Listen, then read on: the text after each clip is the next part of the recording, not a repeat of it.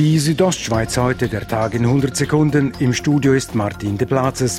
Der Churer Gemeinderat hat die Weichen für den neuen Armeestandort in der Kantonshauptstadt gelegt.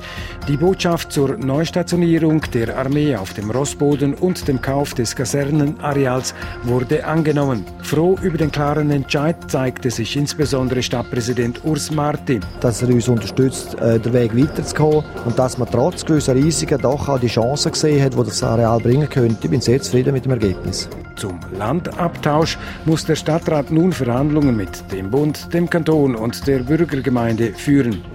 Die Opferhilfe Grabünden hat im vergangenen Jahr so viele Menschen betreut wie noch nie zuvor. Erstmals wurden mehr als die Hälfte der Ratsuchenden Opfer von häuslicher Gewalt.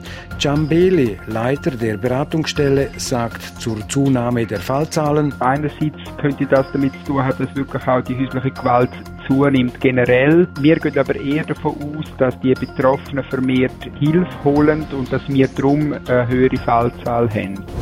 Die Familie Gurtner wird im Verwaltungsrat der Weißen Arena Gruppe künftig präsenter sein.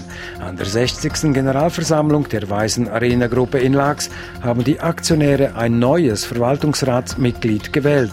Es ist der 32-jährige Emanuel Gurtner. Er freue sich auf sein neues Amt und ich glaube schon, dass sie vielleicht auch die Sachen ein bisschen von einer anderen Seite sehen als aus der Verwaltungsrat. Wenn ich auch lange da geschafft habe, kann vielleicht so ein bisschen die Leute auch unterstützen. Ja. Emanuel Gurtner ist der Neffe des des Verwaltungsratspräsidenten Rito Gurtner. Der Begründer der Hornkuh-Initiative Armin Kapaul kandidiert im Kanton Bern für den Nationalrat. Er wolle, wenn er gewählt werde, sich im Nationalrat vor allem für die Tiere einsetzen. Armin Kapaul tritt als Parteiloser an und ohne Listenverbindung, wie er in Bern bekannt gab.